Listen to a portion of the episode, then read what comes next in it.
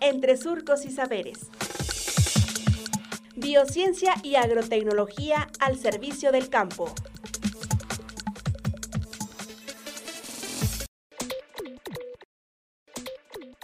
Tratamiento y prevención para plantas contra virus, parte 1. Doctora Ana Margarita Rodríguez Hernández. Departamento de Biociencias y Agrotecnología del SICA.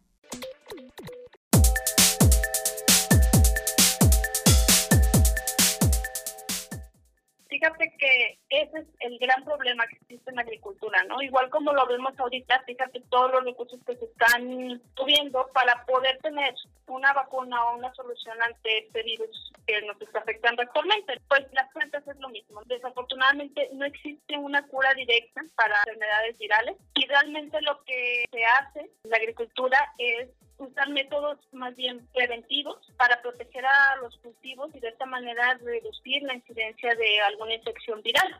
Entonces, básicamente, como ya lo dijimos, pues los métodos preventivos están muy relacionados a las formas de cómo se transmite el virus. Una de las formas más comunes de transmitir el virus es por insectos.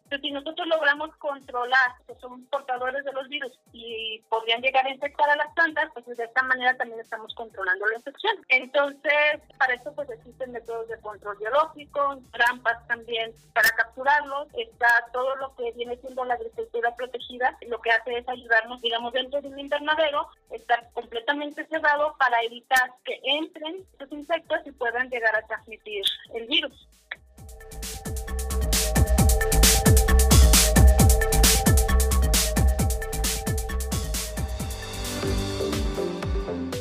Radio Universidad Agraria y el SICA presentaron Entre Surcos y Saberes.